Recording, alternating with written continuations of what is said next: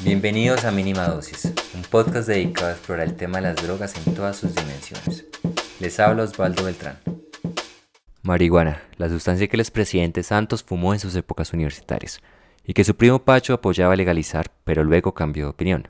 El tema no es una anécdota de hace 18 años, pública además, que yo no tengo ningún eh, temor a, a que escudriñe mi vida. Ya son varios los gobiernos que han legalizado el uso recreativo y medicinal del cannabis. Pero ¿por qué la planta fue criminalizada en un principio? La planta ha sido usada por diversas culturas desde hace siglos. Por ejemplo, en 1611 era cultivada por ingleses en colonias como Jamestown, Virginia. La planta para ese entonces no se fumaba, servía para producir fibra. Incluso George Washington la cultivó y la Declaración de Independencia de Thomas Jefferson fue escrita sobre un papel de cáñamo. El consumo llegó al sur de Estados Unidos con la inmigración que produjo la violencia de la Revolución Mexicana entre 1910 y 1911. Los prejuicios hacia los mexicanos llevaron a demonizar el consumo de cannabis, al cual llamaron despectivamente loco weed.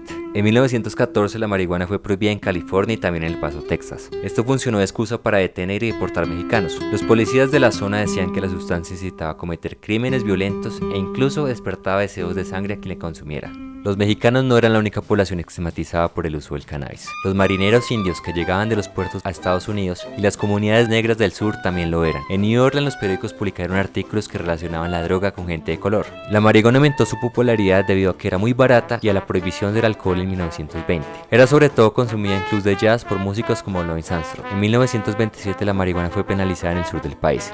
Quien la portara o vendiera podía enfrentar una multa de 500 dólares o 6 meses de cárcel.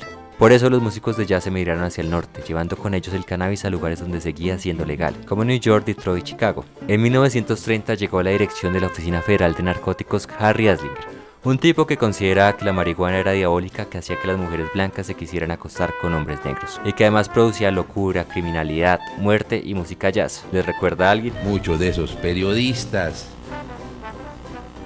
entre porro y porro, y entre pase y pase, tienen el deporte de estigmatizar a quienes no aceptamos determinadas ideologías.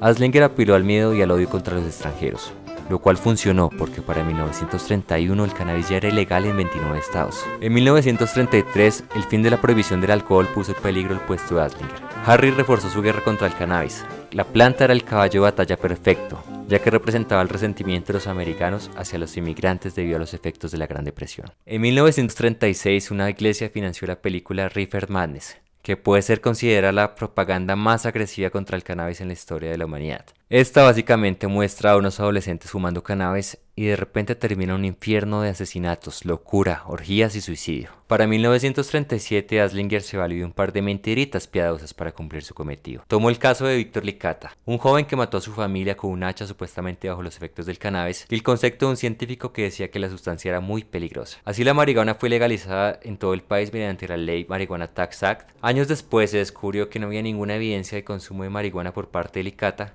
y que el científico que reprobó el cannabis fue el único de los 30 que Aslinger consultó y lo hizo sin ninguna prueba. Paradójicamente, años más tarde, durante la Segunda Guerra Mundial, el cáñamo fue usado y promovido por el gobierno secretamente. El cortometraje Hem for Victory, producido por el Departamento de Agricultura de Estados Unidos, mostró a los granjeros las ventajas de su fibra y propició su cultivo para obtener cuerdas para la guerra. Sin embargo, una vez finalizado el conflicto, el cáñamo volvió a ser ilegal. Para los años 70, la marihuana fue clasificada junto a la heroína como la droga más peligrosa, a pesar de que la heroína mata cerca de 15.000 personas al año en Estados Unidos y no se ha registrado ni una sola muerte por consumo de marihuana en la historia. Un dato para que lo tenga en cuenta Juan Carlos Vélez, quien aseguró que hubo 37 muertes por sobredosis en el primer día de legalidad en Colorado. Su fuente, un artículo en el portal satírico Daily Current, escrito por Jesse Pickman.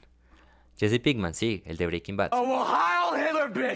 Para 1971, Nixon declara la guerra total contra las drogas. Las sustancias narcóticas ilegales fueron consideradas el enemigo número uno de América. Se invirtieron amplios recursos en planes de cooperación con países productores. Se criminalizaron a los consumidores y a las sustancias. Se reforzó la vigilancia en fronteras y aeropuertos. Y gracias a esto vivimos en un mundo libre de drogas. No, no, no fue así. Lo cierto es que actualmente perdemos más de 100 mil millones de dólares en la lucha antidrogas en todo el mundo sin mostrar los resultados deseados. En 2016, John Enrichman, ex asesor del gobierno de Nixon, confesó que la guerra contra las drogas fue un invento para criminalizar el movimiento pacifista hippie.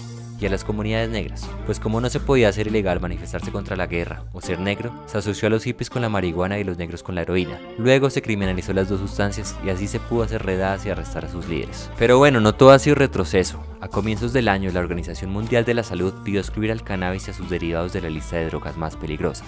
Con Uruguay y Canadá ya son dos los países que han legalizado el consumo recreativo, y en Estados Unidos se permite el uso recreativo en 10 estados y en 33 el uso medicinal. Además, muchos países se cansaron de la prohibición y en la sesión especial de la Asamblea General de Naciones Unidas en 2016 dijeron que esperan poder debater las políticas fallidas de drogas. Hay 32 nuevas sustancias que han aparecido en Colombia.